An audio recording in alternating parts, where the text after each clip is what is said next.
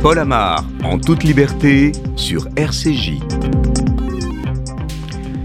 Bonjour, le spectacle donné par Éric Zemmour et les siens dimanche dernier à Villepinte est le plus beau cadeau qui soit fait aux islamistes, celui d'une France prête à en découdre, non pas avec les fascistes islamistes, mais avec elle-même. Celui d'une France glorifiée par l'héritier de Pétain qui emprunte tout à la fois aux méthodes du collabo et des islamistes, Vichy et la fatwa. On cible d'abord, on dénonce ensuite, on agresse enfin. Violence insupportable, violence de pitbull, qui fait apparaître, c'est un comble. Marine Le Pen nourrit pourtant à la même gamelle comme un toutou fréquentable. Violence de meute qui hystérise le débat et transforme le champ politique en champ de bataille. Les militants de SOS Racisme, Cilia Talbi et Grégory Abelli, en ont été victimes, nous les accueillerons.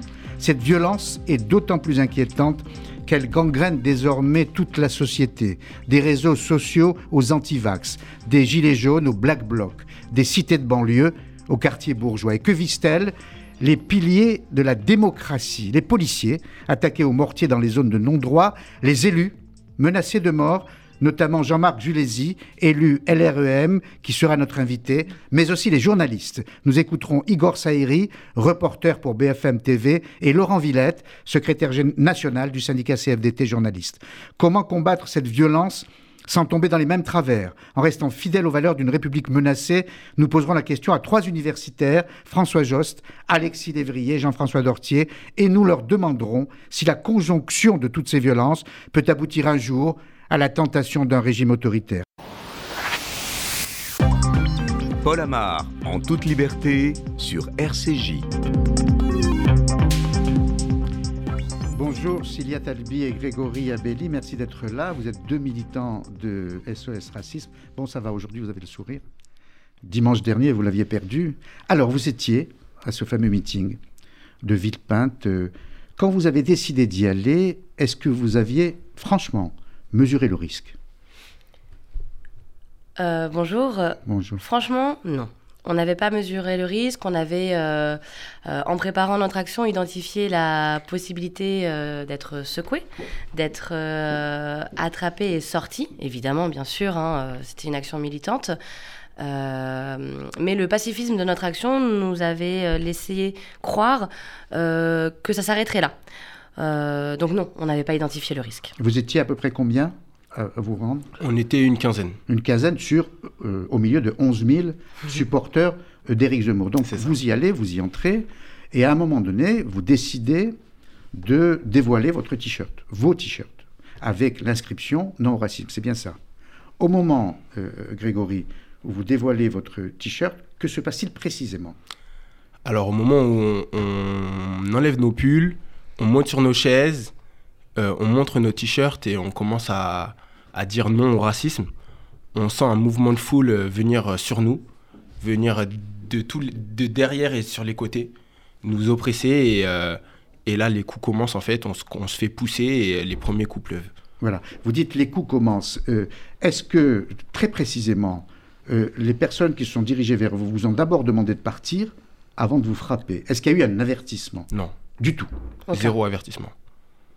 Il y a une vidéo terrible qu'on a vue et revue ici à RCJ, et je pense que c'est vous, Cilia, qui avez été euh, euh, frappé par un homme très musclé, très grand, un, un, un gaillard, qui vous frappait très violemment en oubliant ou pas que vous étiez et que vous êtes une, jeune femme. Alors, cette femme-là, ce n'était pas moi. Ah, moi, effectivement, j'ai eu la tête euh, en sang euh, pour une chaise ou euh, des coups de ceinture. On n'a pas encore identifié les causes de mon saignement.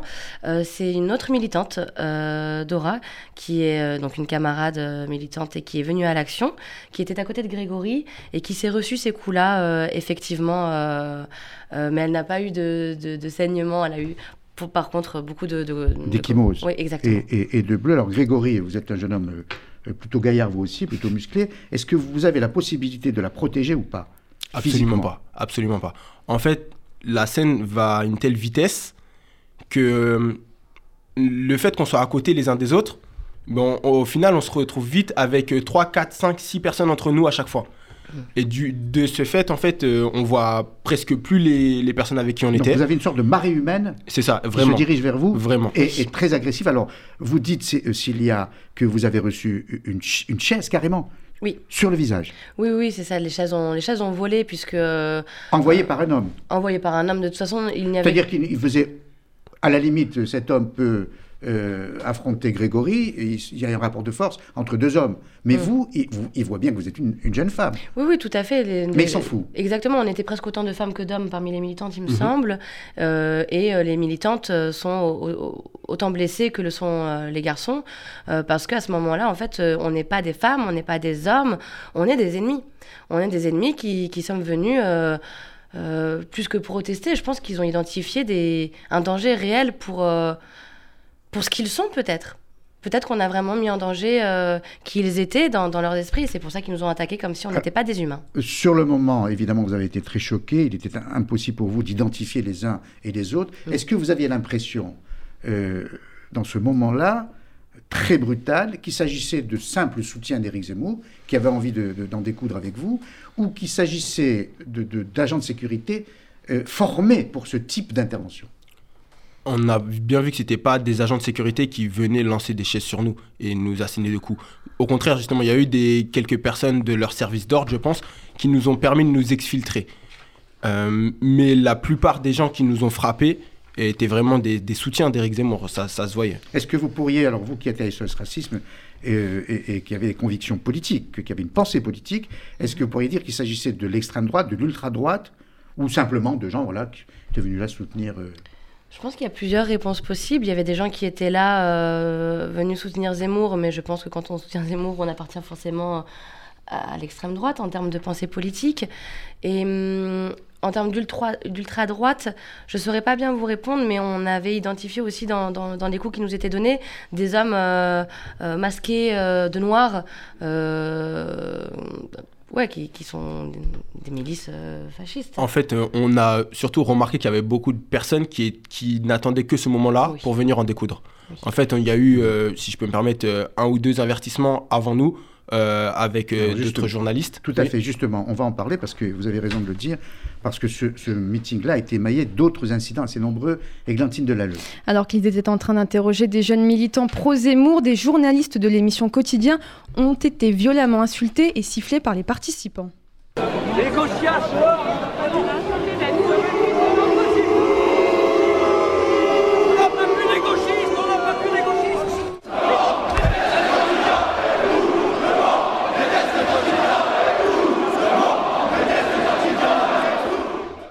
Des journalistes de Mediapart ont aussi été frappés. Un autre journaliste de BFM a reçu des propos antisémites et un photographe a été menacé de mort. Alors il faut dire pour être honnête, honnête que Éric Zemmour a été lui aussi agressé. Alors que le candidat à la présidentielle traversait la foule, un homme l'a attrapé par le cou. Selon RTL, cet individu de 27 ans est encarté chez les Républicains et affirme avoir voté pour Éric Ciotti au second tour du Congrès. Il a été inculpé pour violence volontaire. On reste quand même perplexe. Hein, C'est assez flou. Oui, oui, tout à fait, même un peu, un peu étrange.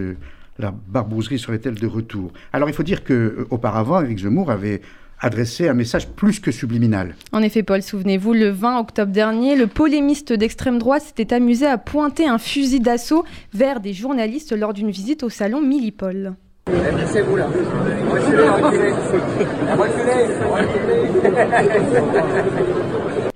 Un geste, Paul, qui avait provoqué la stupeur dans les rangs de la presse et dans la classe politique. Dans une démocratie, la liberté de la presse n'est pas une blague, avait écrit Marlène Schiappa. Merci Églantine. Bonjour François Jost. Merci euh, d'être euh, avec nous. Vous êtes universitaire, maître de conférence, sémiologue. Professeur. professeur. Émérite. Euh, vous étudiez les signes. Oui. c'est votre discipline, notamment. les mots comme les images. J'imagine, François Jost, que vous avez euh, vu et écouté le discours d'Éric Zemmour. Oui, bien sûr. Alors, en l'écoutant, quelle a été votre réaction en l'écoutant?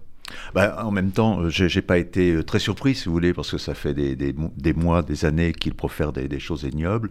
J'avais fait dans Le Monde un article il y a deux ans pour dire on ne débat pas avec Zemmour, on le combat. donc je, ne suis pas du tout étonné de, de, de, ce qu'il a dit. Moi, je pense qu'il y a une chose, ce qu'on oublie souvent, on dit il y a une télévision d'opinion, c'est news euh, d'opinion. Non, c'est pas c'est pas une télévision d'opinion. Quand on montre quand quelqu'un qui est condamné pour incitation à la haine raciale euh, se trouve avec une heure d'antenne chaque jour, c'est pas une question d'opinion. Euh, mm. c'est en dehors, c'est un délit d'opinion. Alors faites-vous le lien, puisque vous étudiez les signes, entre les mots de Zemmour, la posture de Zemmour et cette violence que Cilia et Grégory ont si bien décrite oui, bien sûr. Ben, euh, il, euh, il, a une position qui est totalement dans le contre sans arrêt. C'est-à-dire, il, s'agit d'être contre un certain nombre de choses, contre, le, contre les élites qui sont très très très larges, euh, sauf quand lui en profite. Hein. C'est-à-dire que le paradoxe de Zemmour, c'est quelqu'un qui a été fait par les médias et qui lutte sans arrêt contre les médias dans son discours, ce qui favorise évidemment le populisme. Oui. Alors, on parlera dans la deuxième séquence de cette émission de, des agressions. Euh, commises contre les médias. On en parlera avec plusieurs euh, invités euh, et on sera très précis justement sur la réaction que nos confrères doivent avoir face à ce type de, comportement. Mais vous-même, quand vous avez vu l'image rappelée tout à l'heure par Églantine, Zemmour, pointant une mitraillette hein, contre des journalistes, les ciblant, qu'avez-vous pensé? Ah oui, je, pense que c'est inconcevable. C'est évidemment une agression et une menace euh, énorme qui rejoint celle des, des, des je me rappelle plus leur nom là, ça m'échappe, mais les, les euh, internautes euh, qui, qui, qui, avaient une cible d'extrême gauche et qui tiraient dessus. C'est-à-dire qu'il y a une connivence entre ces, entre ces extrêmes. Donc, pour vous, dans ces violences euh, observées dimanche dernier, la responsabilité, alors puisqu'il n'est plus journaliste, il est homme politique, de l'homme politique Zemmour est clairement engagée. Ah ben oui, oui, bien sûr, il n'y a, aucun, aucun problème là-dessus. Tous ces discours sont des discours de haine. Euh, je veux dire, il a été condamné pour incitation à la haine raciale, mais, mais euh, tous ces discours ne tiennent que par la haine et par un, la référence à, une, à un passé idyllique qu'on n'a jamais connu. Cilia, vous vouliez dire quelque chose? Euh, Non, pardon, je réagissais euh, avec émotion à ce que vous disiez. Ah, simplement. Alors, euh, en, écoutant le propos de François Jost, en, en, évoquant, comme vous l'avez fait tout à l'heure, ce qui s'est passé dimanche, franchement, Cilia et Grégory, est-ce que vous allez recommencer? Alors c'est sûr qu'on recommencera et qu'on continuera à lutter contre le racisme, contre l'antisémitisme. Il est vrai qu'on réfléchira peut-être un peu plus longuement à la forme de l'action qu'on, aux formes des actions qu'on fera. Mais en tout cas, euh, de notre côté, ça n'a fait que renforcer et confirmer euh, notre besoin d'agir euh, pour lutter contre ces discours de haine. Malgré les risques. Tout à fait, parce qu'on s'est rendu compte que là, les choses étaient dangereuses. donc on se préparera mieux. Mais si les choses sont dangereuses, ça veut dire qu'il faut agir. Ça veut dire qu'il faut agir et que si on laisse passer, il sera trop tard. Euh, bon, j'ai écrit un livre qui, s'appelle Médias sortir de la haine, parce que je pense qu'effectivement, euh, la haine des médias est terrible dans une démocratie. Il faut surtout pas haïr les médias, il faut les critiquer, mais sûrement pas les, haïr. Euh, et, je pense que dans, dans, le cas de, de Zemmour, surtout les médias devraient faire attention à ne pas lui ouvrir toutes les portes sans arrêt. Parce que, euh, si vous voulez, des gens peuvent se demander si. peut se demander si retransmettre un, hmm. discours comme celui-ci de, dimanche était une bonne idée. C'est hmm. pas sûr. Euh, mais, mais en tout cas, allez, on a le paradoxe qu'il est beaucoup plus dans les médias aujourd'hui que quand il était dans un média qui était CNews. Donc c'est raté complètement, si vous voulez, la façon dont on l'a écarté de, hmm. de CNews. Mais vous n'avez pas le sentiment que je me fais faire l'avocat du diable, qu'en allant dans ce type de meeting, vous. Euh, vous rendiez en quelque sorte service, je mets ce entre guillemets, à Zemmour, parce que ce désordre, forcément, vous savez, le désordre profite toujours aux hommes de l'ordre. Mmh, mmh, mmh, Alors, on ne pense pas lui avoir rendu service, on pense euh, euh, que grâce à notre action, euh, finalement pas tellement grâce à notre action, mais à cause des gens qui étaient présents, son meeting a été entaché totalement entaché. Parce qu'on ce qu'on retient du meeting de Zemmour, c'est l'agression de journalistes. Donc c'est l'agression de la liberté de presse. c'est l'agression de militants. Mais excusez-moi, mais les, gens qui sont pour Zemmour se, sont d'accord avec ça. C'est ça le problème. Hein. C'est euh. ça le, vrai problème. Et, je, me demande si effectivement, en allant euh, sur son terrain, euh, on n'augmente pas sa victimisation. Et comme on sait, la victimisation, c'est aussi le moteur de l'extrême droite.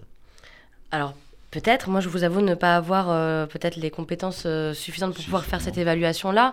Mais ce que je pense en revanche, c'est que je sens euh, dans mes tripes ah qu'il est nécessaire d'agir. Et qu'à partir du moment où je sens dans mes tripes qu'il faut faire quelque chose et que ça me met en mouvement, et qu'en fait, je vois aussi, parce qu'on a reçu énormément, énormément de messages de soutien, et que je vois que ça a pris aux tripes aussi des gens qui ne se mouvaient pas forcément je pense qu'on peut être à l'origine et qu'on peut continuer à lancer quelque chose qui permettra peut-être d'endiguer euh, la vague euh, fasciste. Parce qu'en fait, c'est de ça dont on parle. Oui, oui si je peux me permettre, c'est euh, l'action a été assez médiatisée quand même. Et au final, nous, ce les retours qu'on a, c'est des jeunes qui ont envie de s'engager et des personnes qu'on invite justement à nous rejoindre justement pour mener ce combat. Et c'est très important justement qu'ils puissent avoir un espace où ils peuvent se dire euh, non, là, on n'est pas en train de mal parler des, des, Noirs, des Arabes, des Juifs, des femmes, des jeunes des quartiers populaires, mais que justement, on est là pour porter euh, nos voix, justement, pour porter leur voix, et euh, qu'il y a un champ pour, justement, pour agir.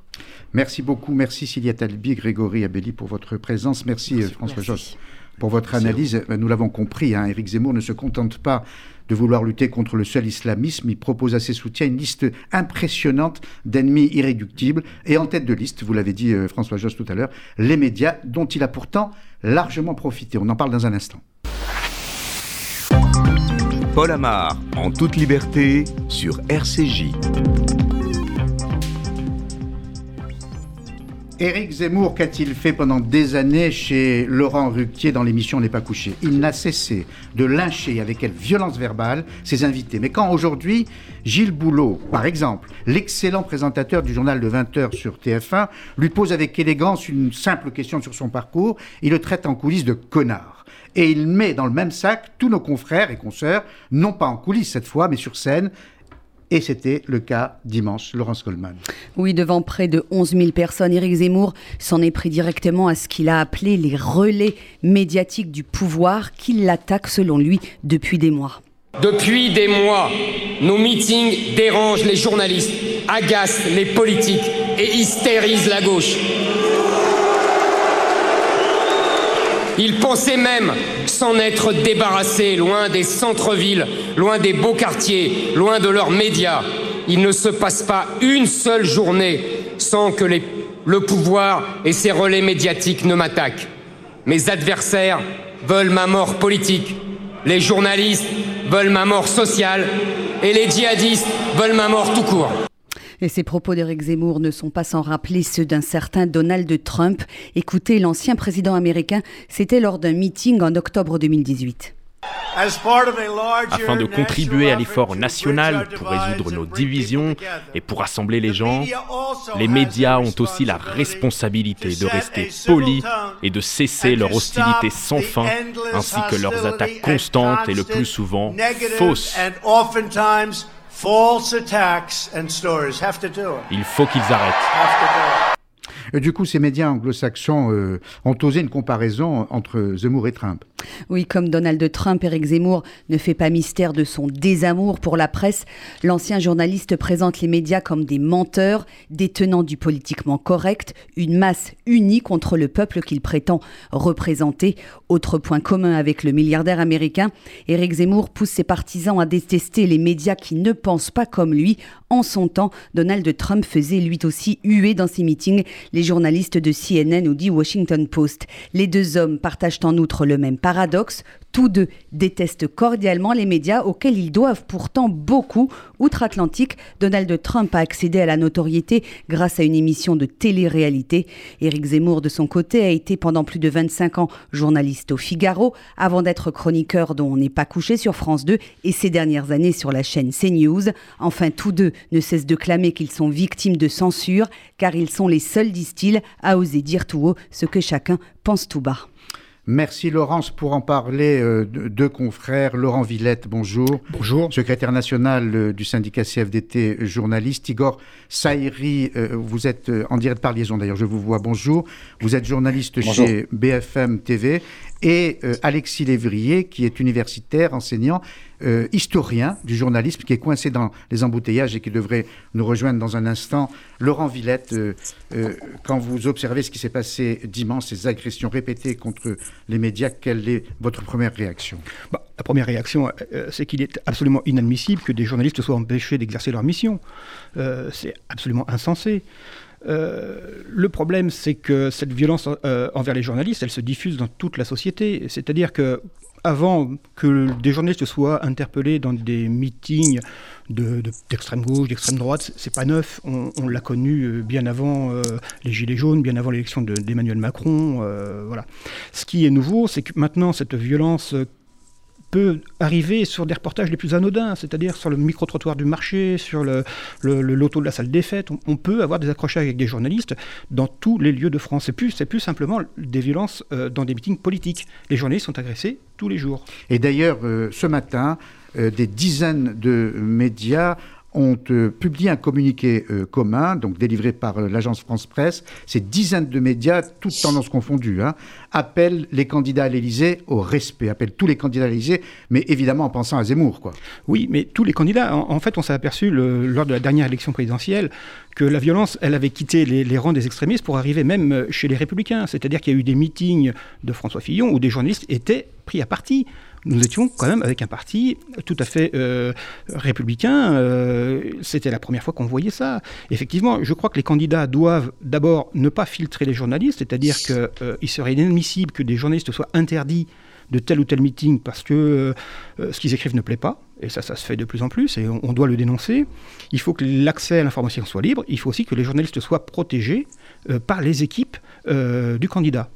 Voilà, euh, Alexis Lévrier euh, nous a rejoint. Merci d'être là. Je sais, Bonjour Paul. C'est un autre confrère, un autre média qui vous a retenu Exactement. assez longtemps. Donc, euh, en tout cas, merci d'avoir affronté les embouteillages. C'était compliqué. Pour être avec nous. Évidemment, vous n'avez pas entendu le début de, euh, de l'émission, mais nous consacrons l'émission, mais vous le savez, euh, mm. aux violences.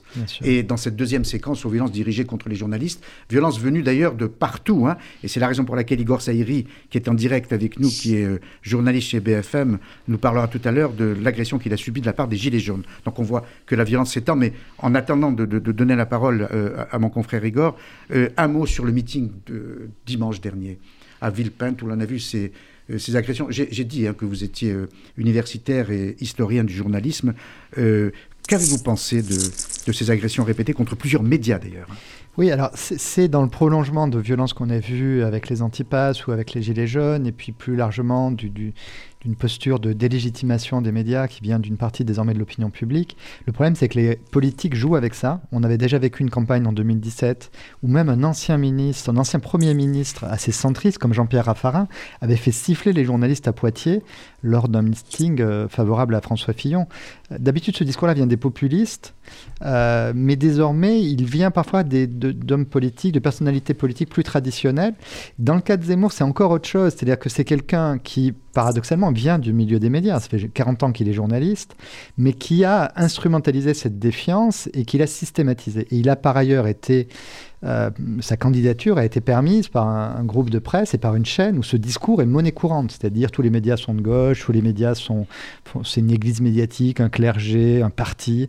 Et donc, euh, il a même à Béziers, lors d'un meeting, dit qu'il fallait retirer le pouvoir au contre-pouvoir et notamment aux médias. Et trois jours plus tard, lors d'un salon euh, militaire, il avait mis en joue les journalistes. Et à, l'époque, on a dit que c'était rien, que c'était un jeu. Mm. Et c'est jamais un jeu de mettre en joue les journalistes comme il l'avait fait ce jour-là. Donc, quelque il a donné un signal à ses militants vous avez le droit, ou en tout cas c'est logique, de s'en prendre aux journalistes. Ils se sont contentés de passer de la parole aux actes. Dites-moi si je me trompe, vous qui êtes historien du journalisme, mais c'est peut-être la première fois qu'un groupe privé, qu'un groupe de presse privé se met au service d'un candidat d'une façon aussi visible. Voilà, de manière aussi visible, parce qu'autrement, le, lien entre les groupes, euh, on se rappelle que TF1, on leur avait reproché en 95 de faire la campagne d'Edouard Balladur. Bon, y a, et, pas que TF1, ah, France 2 j'en sais quelque chose. oui, vous étiez bien placé pour en parler. Je l'ai euh, payé assez cher. mais donc, il y a une histoire française des liens entre, entre presse et, euh, et pouvoir politique. C'est simplement là, avec Vincent Bolloré, c'est quand même très systématique et sur, dans le cas de CNews et même un peu d'Europe 1 désormais, euh, c'était particulièrement visible. C'est-à-dire que l'émission Face à l'info, euh, pendant deux ans, était au service d'une candidature qui était en préparation. Et ça, c'est quand même euh, assez rare, d'autant que c'est sur une ligne politique qui est clairement à l'extrême droite. Pour avoir longtemps travaillé dans le service public, et y compris d'ailleurs à TF1 quand j'y étais, je sais ce que c'est qu'un devoir de neutralité, mm. d'objectivité, même si on met ce mot entre guillemets. Mais là, ce qui me frappe, quand on regarde ces news, c'est que toutes les émissions se sont mises au service de Zemmour. C'est-à-dire que vous n'avez plus des journalistes euh, objectifs, neutres, avec un mm. principe de précaution, vous avez des journalistes militants. Oui, alors il faut raconter euh, pour ça, c'est que sur iTélé, euh, c'était pas le cas, mais le passage d'ITélé à CNews a entraîné le départ d'un tiers de la rédaction. Et alors je suis un peu allé sur cette chaîne, j'ai vu comment ça se passait. Les journalistes qui restaient ont essayé de faire leur travail, mais progressivement ils ont été marginalisés. On, on leur a fait comprendre que ce n'était pas eux qui avaient le contrôle de l'antenne, et on a vu se multiplier des, figures venant de l'extrême droite médiatique, Valeurs Actuelles, Boulevard Voltaire, L'Incorrect. Et on voit bien aussi le poids de l'émission de Pascal Pro, de l'émission donc de Christine Kelly face à l'info. Et ce sont des émissions euh, où la ligne est clairement euh, située à l'extrême droite. Pardon, mais il n'y a pas de... Laurent Villette, vous êtes secrétaire national de CFDT, journaliste, il n'y a pas de régulation possible. Le, CSA, que dit-il? Le, CSA, il, intervient dans son domaine de compétences qui n'est pas, celui de la ligne éditoriale des titres. Hein. Il, va, il va intervenir sur l'équité de traitement entre les candidats. Non, moi je ne pense pas qu'on puisse dire que les journalistes sont militants. on confond souvent le journalisme de plateau et le journalisme de terrain déjà. Je pense que ce qu'on voit sur les plateaux, ce sont des éditorialistes qui ont le droit d'avoir une position et qui font des éditoriaux. Après, les journalistes de terrain, eux, ce sont des témoins. Et, ces témoins-là ont, dans la plupart du temps, une neutralité. Ils sont là pour rapporter des faits. Que ce soit dans les manifestations, euh, ils sont là pour documenter ce qui se dit dans la manif, comment se déroule la manif. Euh, lorsque la manifestation devient un attroupement, comment euh, les forces de l'ordre vont rétablir l'ordre ils sont là pour témoigner, ils ne sont pas là pour prendre parti. Alors justement, journaliste de terrain, Igor Saïri, euh, euh, bonjour, merci d'être avec nous. J'ai dit une bêtise tout à l'heure, vous avez été agressé par les antipasses et non pas par euh, les gilets jaunes, donc autant pour moi. que s'est-il passé le jour où vous avez subi cette agression? Vous n'avez pas tout à fait tort de parler de, de gilets jaunes, Paul, puisque j'ai vécu un précédent qui était précisément pendant l'une des manifestations, l'un des rassemblements des Gilets jaunes, euh, que j'ai couvert euh, en partie ou même totalement pendant plusieurs mois lorsque ce mouvement euh, a démarré. Et là, c'était la seconde fois et on avait passé un cran, à mes yeux, dans la violence des propos et dans la violence de leurs actions contre moi, contre mon équipe, contre, contre BFM TV. J'avais déjà été exclu d'un rassemblement en place de la République au moment des, des Gilets jaunes. Mais cette fois-ci, c'était effectivement, vous l'avez dit, des anti-passes sanitaires, des anti-vax, comme on les appelle aussi de façon plus générale, qui étaient euh, fin juillet devant le, Sénat, devant le palais du Luxembourg. Et j'ai fait un, un, direct pour raconter un petit peu ce qu'il se passait, après avoir échangé avec euh, des profils un petit peu différents euh, de ces, de ces gens qui participaient euh, à ce rassemblement. Et j'étais hors champ en plus, hein, puisque depuis maintenant plusieurs mois, lors de rassemblements, on évite d'être face caméra pour éviter de nous mettre en danger, pour éviter que certains participants nous, nous repèrent, puisque on a découvert que certains d'entre eux regardaient BFM TV et les chaînes info, les médias traditionnels, on va dire, euh, au moment du rassemblement pour identifier les journalistes qui incarnaient euh, sur les lieux à ce moment-là. Donc j'étais hors champ, j'ai fait, euh, j'étais hors champ, j'ai fait un, un, direct comme j'en fais plusieurs, donc hors champ pour raconter ce que j'avais vu, ce que j'avais observé. Et puis à un moment donné, je suis un village familier des, des téléspectateurs de BFM TV. L'un d'entre eux m'a repéré et là, c'est l'effet de, de, masse, c'est euh, euh l'effet de meute qui, euh, qui euh, s'est mis en place. Et donc, une cinquantaine d'entre eux, très vite, ont commencé à, à nous insulter, malgré nos deux agents de sécurité que nous avons maintenant systématiquement lors de ce genre de rassemblement. On a été pris à partie et on a été contraint de faire demi-tour. Et ça a duré bien dix minutes, puisqu'on a dû faire au moins 500 mètres, je pense, pour trouver un fourgon de, de, police et être mis en sécurité. Et là, pendant ces dix minutes, eh bien, je vous dis, euh, des personnes haineuses euh, nous ont euh, demandé, sans nous poser de questions, sans échanger. C'est bien le problème, c'est que le dialogue est rompu depuis maintenant quelques temps avec ces profils de, de, manifestants, sans discuter, nous ont exclus de ce, de ce rassemblement. Et enfin, après avoir trouvé un fourgon de, de police, on a été mis en sécurité après de nombreuses provocations de leur part, et notamment un gilet jaune m'a euh, m'a filmé pendant plusieurs minutes très près de mon visage, alors que je lui avais dit à plusieurs reprises de s'arrêter, euh, à, à, continuer. J'ai dû eh bien, dégager son téléphone avec ma main euh, parce que j'ai perdu un petit peu mon sang-froid. Et après maintes provocations, eh bien, on a enfin été mis en sécurité et on a dû par, par, contre arrêter de travailler. Hein, on a dû arrêter de couvrir cet hmm. événement. Et du coup, quand vous sortez et quand vous allez sur le terrain, comme dit Laurent Villette, vous n'avez plus le sigle BFM, ni sur le micro, ni sur la voiture.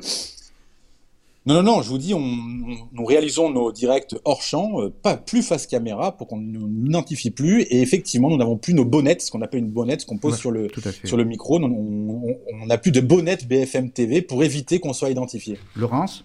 Oui, j'aurais une question un peu sur, euh, sur les origines de, de, ce désamour, de cette fracture entre euh, les médias et, et l'opinion publique à quel moment c'est apparu? Vous nous avez expliqué que ça s'est déplacé, on le voit avec les Gilets jaunes, du terrain politique à la rue. Maintenant, un journaliste qui fait son travail peut être agressé à n'importe quel moment par n'importe qui.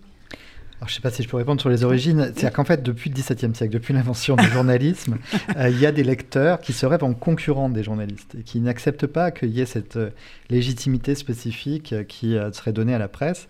Et, ce rêve de, concurrence, aujourd'hui, on a les moyens technologiques. C'est amusant ce que disait ce journaliste de BFM, c'est-à-dire on, le filme. C'est-à-dire ils retournent contre, contre les journalistes des images, ils produisent leurs propres médias sur Facebook, ce qui en soi n'est pas du tout condamnable, sauf quand ça devient une entreprise de démolition des médias mainstream. Donc la, différence avec les Gilets jaunes, et les Gilets jaunes ont marqué une rupture quand même du point de vue de, euh, la violence physique. C'est-à-dire qu'on a vu toutes les, dès, le 17 novembre 2018 des scènes de, de lynchage, de tentatives de meurtre. Euh, à Toulouse, je me rappelle, dès, le 17 novembre 2018, et c'est devenu un rituel. Tous les, euh, tous les samedis, il fallait s'en prendre aux journalistes, et, et, quelque part, dans ce qui se passe avec Zemmour, c'est qu'il y a des limites qui ont été franchies avec les Gilets jaunes et avec les antipasses, et on est, avec cette campagne, dans le prolongement de cela. On se contente plus d'insulter les journalistes, on veut se payer physiquement les journalistes. Laurent Villette? Oui, je suis d'accord. Il y a eu aussi Notre-Dame-des-Landes euh, avant, mm. où il y a eu déjà un gros signal d'alarme. Mmh, euh, moi, je voudrais dire qu'effectivement, on parle de, la violence de, la rue envers les journalistes, euh, mais il n'y a pas que cette violence de la rue. Par exemple, on va revenir dans l'actualité, le, 20 décembre à Tarascon, euh, il va y avoir un procès sur le plus gros saladier d'Europe, qui est un exploitant agricole, qui a agressé deux journalistes d'envoyé spécial, qui filmaient pour documenter la façon dont sont traités les travailleurs détachés dans son exploitation. Euh, donc il a agressé euh, très physiquement les, journalistes, on le voit bien sur l'émission le, envoyée spéciale, hein. les faits sont vraiment avérés. Le problème c'est qu'il passe au tribunal de police et il risque au maximum 750 euros d'amende.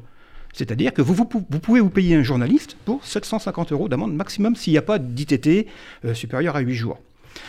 c'est complètement fou, c'est-à-dire que ça, presque encourage presque que ces agressions, elles ne sont pas poursuivies, elles sont peu poursuivies.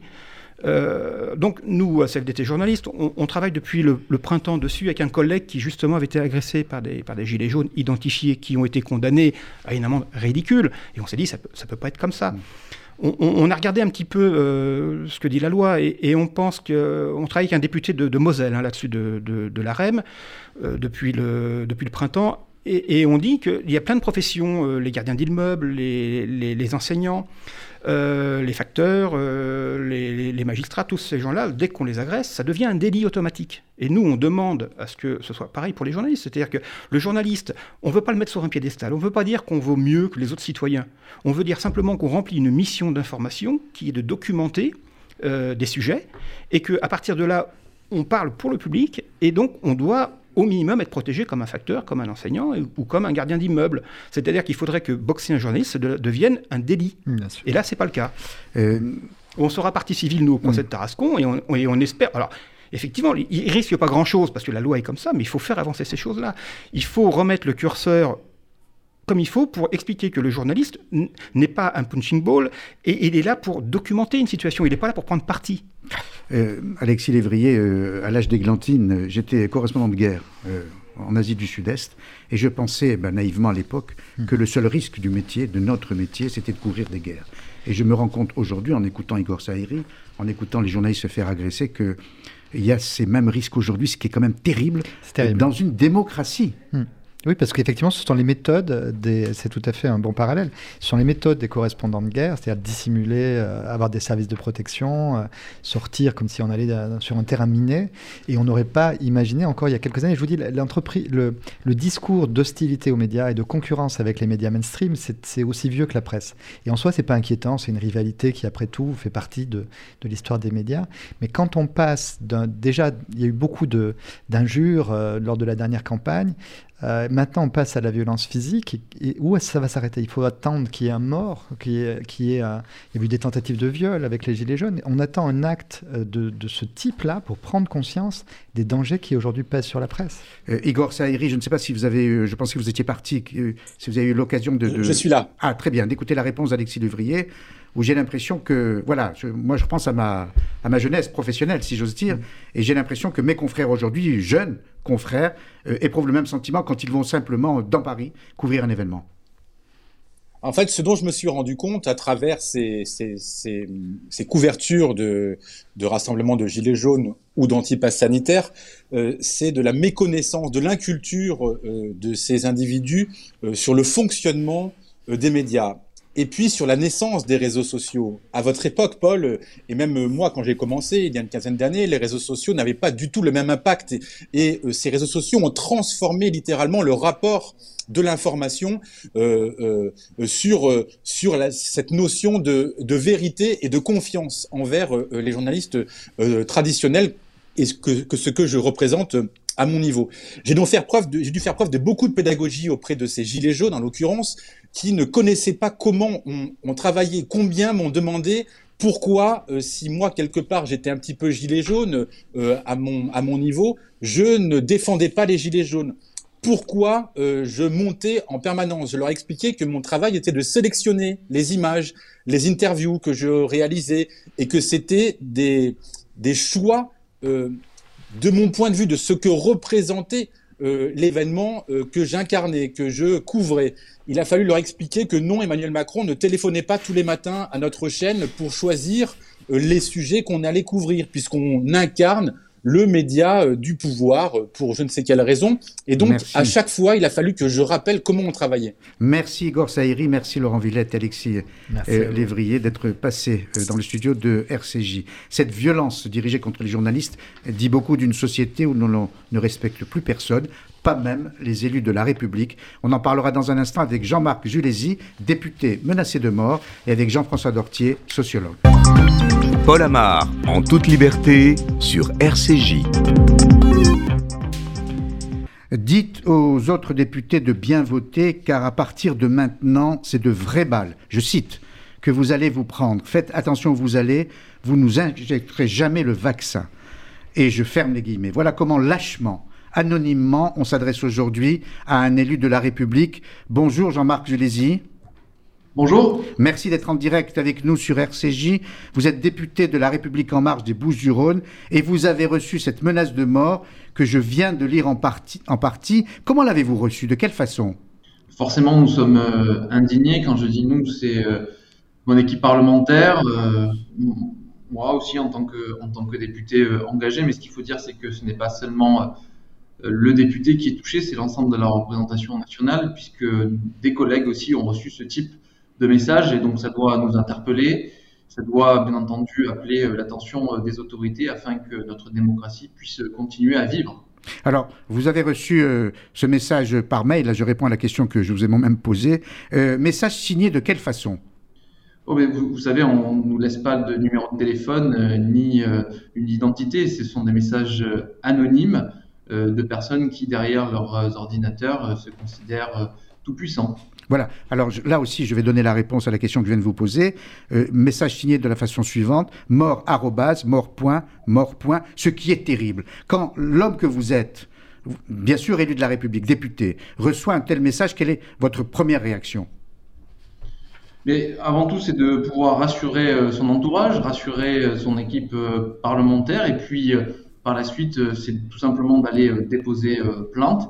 Et je crois qu'il y a aussi euh, une, une, réponse à cela, c'est de continuer son engagement politique, de continuer à le porter euh, haut, tout simplement parce que si on s'engage en politique, et notamment lorsqu'on est jeune, c'est pour euh, faire changer les choses, c'est pour porter ce, cette volonté d'aller de l'avant. Et donc forcément, ça peut déplaire, mais il faut continuer à être sur le terrain, continuer à être présent à l'Assemblée nationale pour tout simplement honorer son mandat.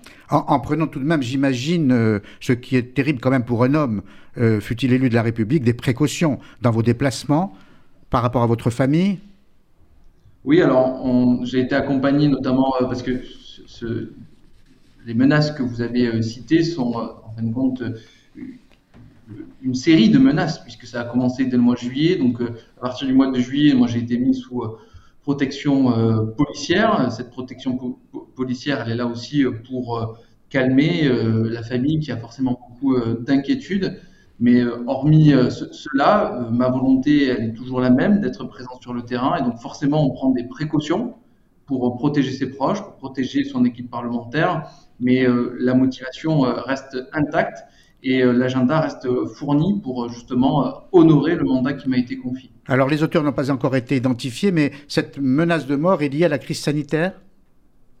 Alors, vous avez, je pense, différents types de menaces. Vous avez des menaces qui émanent directement, qui sont la conséquence de la gestion de la crise sanitaire. Vous avez des concitoyens qui ne souhaitent pas se faire vacciner et qui témoignent de leur colère à travers euh, ces menaces. Et puis vous avez aussi euh, d'autres types de menaces, puisque à partir du moment, et je dis ça avec beaucoup euh, d'humilité, mais à partir du moment où vous engagez 7 jours sur 7, 20 heures sur 24 dans le cadre de votre mandat, ben forcément ça ne plaît pas à tout le monde et, et forcément ça suscite là aussi un certain nombre de menaces. La difficulté, c'est que nous ne sommes pas en capacité de retrouver facilement ceux qui décident de nous envoyer ces menaces, mais je sais que la police euh, fait euh, tout son possible pour remonter vers ces personnes-là. Nous les retrouverons, j'en suis convaincu.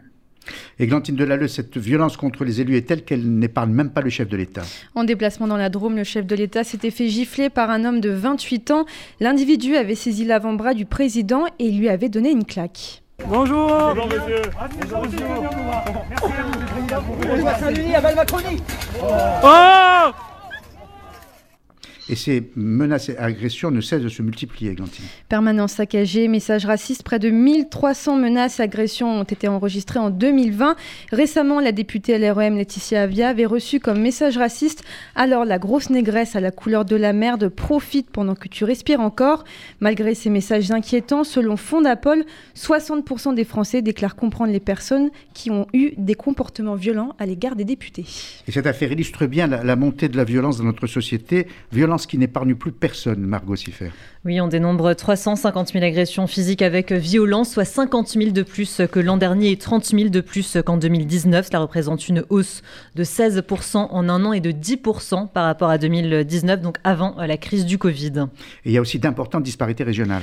La Guyane est le territoire où l'insécurité est la plus marquée concernant les homicides, les vols et les agressions sexuelles. Quant à la France métropolitaine, c'est dans la Drôme où les atteintes volontaires à l'intégrité physique ont bondi de 21 en un an. En Loire-Atlantique également, le nombre d'homicides a augmenté de 116% par rapport à 2020. Il faut tout de même mettre en perspective hein, ces statistiques. Oui, alors dans les faits, on observe bien en France une augmentation dans les chiffres de la violence sur les 50 dernières années. Pour autant, il faut les étudier dans le détail puisque les méthodes ont évolué. On enregistre davantage aujourd'hui les plaintes pour violences sexuelles. Depuis 2015, tous les coups et blessures volontaires sont aussi enregistrés systématiquement par les forces de l'ordre et ce, même si les victimes ne portent pas plainte. Cela explique la hausse significative de ces données. Quant au nombre d'homicides et de vols violents, ils ont tendance à se stabiliser, voire même à diminuer sur 20 ans. Et du coup, cette question de la violence sera au centre sans doute de la campagne présidentielle La sécurité est une priorité du gouvernement en vue de l'élection. La préoccupation sécuritaire des Français a grimpé de 26% en un an. Elle comptera aussi, d'après un sondage IFOP, pour 86% des Français au moment de voter l'an prochain. Jean Castex a donc annoncé une augmentation de plus de 900 millions d'euros au budget du ministère de l'Intérieur pour 2022. Cela comprend aussi la création de plus de 800 emplois. Merci euh, Margot, merci Églantine. Euh, Jean-Marc Julési, est-ce que vous ne craignez pas que cette question de la violence euh, éclipse les autres thèmes si importants comme le pouvoir d'achat, comme le, chômage, comme la situation sanitaire au moment de l'élection présidentielle? C'est effectivement un risque et donc c'est la raison pour laquelle nous devons partager tout le travail que nous avons réalisé depuis le début du mandat avec le recrutement de 10 000 policiers supplémentaires, avec, vous l'avez dit, des services au niveau des services des commissariats, des services policiers qui marchent très bien, qui prennent des, les, plaintes, qui prennent en sérieux ces, ces, plaintes, et puis des moyens supplémentaires pour la justice. Ça aussi, c'est quelque chose de très important. Et donc, en expliquant, je pense que nous sommes en capacité de répondre à un certain nombre de, de craintes. Et je pense que euh, ce, qui, compte pour beaucoup de, Français, ce sont des, résultats. Euh, et euh, dans le cas présent, par exemple, il faut absolument que nous retrouvons ceux qui décident de nous envoyer des menaces, que l'on soit député, que l'on soit maire, ou alors que on se batte pour ses convictions. On ne doit pas tout simplement être menacé. Donc la justice doit répondre rapidement et trouver les auteurs des faits. Merci Jean-Marc Julési. Euh, Jean-François Dortier nous a rejoint, sociologue, fondateur et directeur de euh, la revue Sciences humaines. Euh, bonjour Jean-François Dortier, mais au moment où je vous dis bonjour, il y a Rudy Saada qui est le directeur de la rédaction qui m'informe que vous n'êtes pas là tout de suite, Jean-François Dortier, mais vous allez évidemment nous rejoindre très vite. Petite question pour Jean-Marc Julési. Est-ce que vous craignez pas une montée de la violence pendant la campagne présidentielle? Oui, c'est effectivement un risque. Et lorsqu'on voit notamment le dernier meeting euh, d'un candidat euh, à l'élection présidentielle, euh, le risque est bien, présent. donc, à votre réponse, je n'ai pas de langue de bois, je dis oui, il y a un risque de violence. Avec un autre risque, c'est la tentation et on l'a vu à plusieurs reprises dans l'histoire, notamment européenne, pour ne rester qu'en Europe, la tentation d'un régime autoritaire. Exactement, mais je pense que lorsque l'on voit ces candidats à l'élection présidentielle ne, pas être en capacité euh, de tenir euh, tout simplement euh, les militants, eh bien, je pense que ça doit, il doit aussi avoir une levée de bouclier de l'ensemble de notre population pour dire non, on n'accepte pas les violences en politique, que ce soit dans un meeting politique ou alors pour menacer l'élu, quelle que soit sa conviction politique. Merci Jean-Marc Julési. Alors on me, signale que Jean-François Dortier nous a rejoint par téléphone. Bonjour. Je l'ai dit, vous êtes sociologue, fondateur et directeur de la revue euh, Sciences Humaines. Alors, euh, vous êtes auteur notamment d'un. Vous avez écrit pas mal d'ouvrages, mais d'un ouvrage qui, a pour titre L'homme, cet étrange animal. Et, on constate, pour ceux qui s'intéressent un peu aux animaux, que les animaux sont violents uniquement quand ils veulent se nourrir. C'est pas tout à fait vrai. Hein. Ah bon Non, c'est pas tout à fait vrai. Ça, c'est ce qu'on a cru pendant très longtemps. Une enquête récente a été montrée. Euh, les animaux peuvent être très violents entre eux au sein d'une même espèce. Euh, les plus violents euh, connus sont les suricates. 20% de décès intraspécifiques entre euh, les, les suricates qui se tuent entre eux. Et il y a 150 espèces qui commettent des crimes intraspécifiques. vous avez raison. Voilà, je, retire ce que je viens de dire parce que effectivement, moi qui ai euh, osé écrire Freud à l'Élysée, j'avais beaucoup travaillé avec euh, Cyril Nick en me fondant sur les travaux de Konrad Lorenz. Les babouins, par exemple, s'entretuent. Les chimpanzés, non. Euh, donc l'homme serait babouin. Alors, les babouins se tuent, les chimpanzés aussi. Non, non, non. Euh, alors, alors là, non. Bon, on va parler de on va parler des animaux, parce que euh, Conrad Lorenz a fait des études pendant des années sur les chimpanzés qui se font des prises de judo, qui se jettent des cailloux, mais qui ne s'entretuent pas. Donc, on ferme la parenthèse sur les babouins et les chimpanzés. On va rester sur cet étrange, féroce homme, être humain. Alors, cette violence, qu'en pensez-vous? Alors, globalement, quand on parle de la violence, c'est un mot fourre-tout. Il faut savoir de quoi on parle. Parce que Alors, cette violence dimanche, par exemple, euh, contre les médias, contre les militants de SOS Racisme, comment la qualifiez-vous? Oui, alors justement, il faut bien distinguer le type de violences civiles qui sont des flambées de violence qui arrivent régulièrement, qui ne sont pas systématiques. Heureusement, elles sont localisées. Donc, il peut y avoir des poches d'ultra-violence dans une société qui, globalement, quand même est euh, pacifiée. Parce qu'il faut prendre du recul quand on regarde la violence. Nous sommes certes des animaux, mais des animaux pacifiés. Et euh, si on prend par exemple les homicides, aujourd'hui, il y en a euh, 800 euh, à 900 par an depuis quelques années. C'était deux fois plus il y a 40 ans, quatre fois plus il y a 60 ans. Et si on remonte aux années précédentes, c'était au siècle précédent, c'était encore beaucoup plus. Si on prend la violence intrafamiliale, les, les, les violences sur les femmes, sur les enfants, on en parle beaucoup, mais là aussi, à une époque, c'était un non-événement. Donc, il, euh, il, faut bien qualifier la violence et sur quel délai on, parle avant de généraliser. Alors, on va rester, euh, Jean-François Dortier, dans le champ politique. Cette violence euh, exercée dimanche dernier contre des journalistes, contre des militants de SOS Racisme, comment la, la qualifiez-vous? Est-ce qu'elle vous inquiète? Est-ce qu'il peut y avoir la tentation d'un régime autoritaire? Voilà, dans la perspective évidemment de l'élection présidentielle c'est toujours inquiétant les actes de violence, mais ils sont localisés, ils ils sont pas généralisables. Heureusement qu'il va y avoir des tas de meetings qui ont commencé à avoir lieu et qui vont avoir lieu dans les semaines à venir. Rien n'indique qu'il va y avoir une montée, euh, une montée insurrectionnelle. Il y a deux ans, vous vous souvenez, donc lors de l'affaire des gilets jaunes, il y avait eu euh, une situation quasi insurrectionnelle en France, avec aussi une réaction policière extrêmement brutale curieusement, aujourd'hui, avec euh, l'antivax, le, les manifestations sont relativement pacifiques, à la différence des pays voisins. Donc, euh, il faut toujours, à mon avis, se méfier avant de généraliser euh, sous le coup de l'émotion, parce qu'il y a des, violences localisées. D'accord. Donc, on va laisser de côté l'émotion et s'en tenir à, la, à, la, raison. Jean-Marc oui. merci d'être resté avec nous. Je poserai une question politique. Est-ce que la, disparition du clivage traditionnel sur la cinquième droite-gauche voulue et réussie au fond par Emmanuel Macron, est-ce qu'elle n'a pas laissé le champ libre à ces mouvements populistes? Est-ce qu'il ne voudrait pas revenir au clivage traditionnel droite-gauche pour éviter cette montée du populisme? Je, ne crois pas euh, du tout que euh, cette violence émane euh, de, la fin du clivage entre la droite et la gauche. Et au-delà de la volonté du président de la République et à l'époque candidat pour incarner ce en même temps, c'est-à-dire à la fois droite et gauche, eh bien, je, pense que c'est avant tout un phénomène de société, une perte de valeur, et nous devons être en capacité plutôt à retrouver corps dans les valeurs de notre République, la liberté, euh, et, être en capacité euh, tout simplement euh, de montrer que la société française est une belle société, dans une société dans laquelle nous vivons bien. Et d'ailleurs, la crise sanitaire l'a montré. notre société a répondu présente pour accompagner nos concitoyens. Alors certes, il y a des difficultés dans ce pays. Oui, nous devons être en capacité d'y répondre, mais non, ce n'est pas la fin du clivage droite-gauche qui explique cela. Merci Jean-Marc Julési d'être euh, euh, intervenu dans cette émission sur la violence. Merci Jean-François euh, Dortier. Et on va terminer, pardon, on aura débordé de, une ou deux minutes, avec évidemment le sourire de Grimpe, qui est dessinatrice pour Charlie Hebdo et RCJ et qui nous propose quel dessin, Grimpe? Bonjour. Bonjour. Euh, le dessin d'aujourd'hui euh, bah, revient sur la, vente des rafales euh, aux Émirats Arabes Unis. Donc le titre est tout simplement c'est les soldes et on voit sur le dessin trois rafales achetées, un sous-marin offert. Voilà. on a réussi à, refourguer les rafales. pourquoi pas essayer de faire de même avec les sous-marins qu'on fait. donc avec une sacrée proposition commerciale que vous que vous suggérez, c'est pour pas se faire piquer le le contrat par les Américains? Voilà, c'est ça.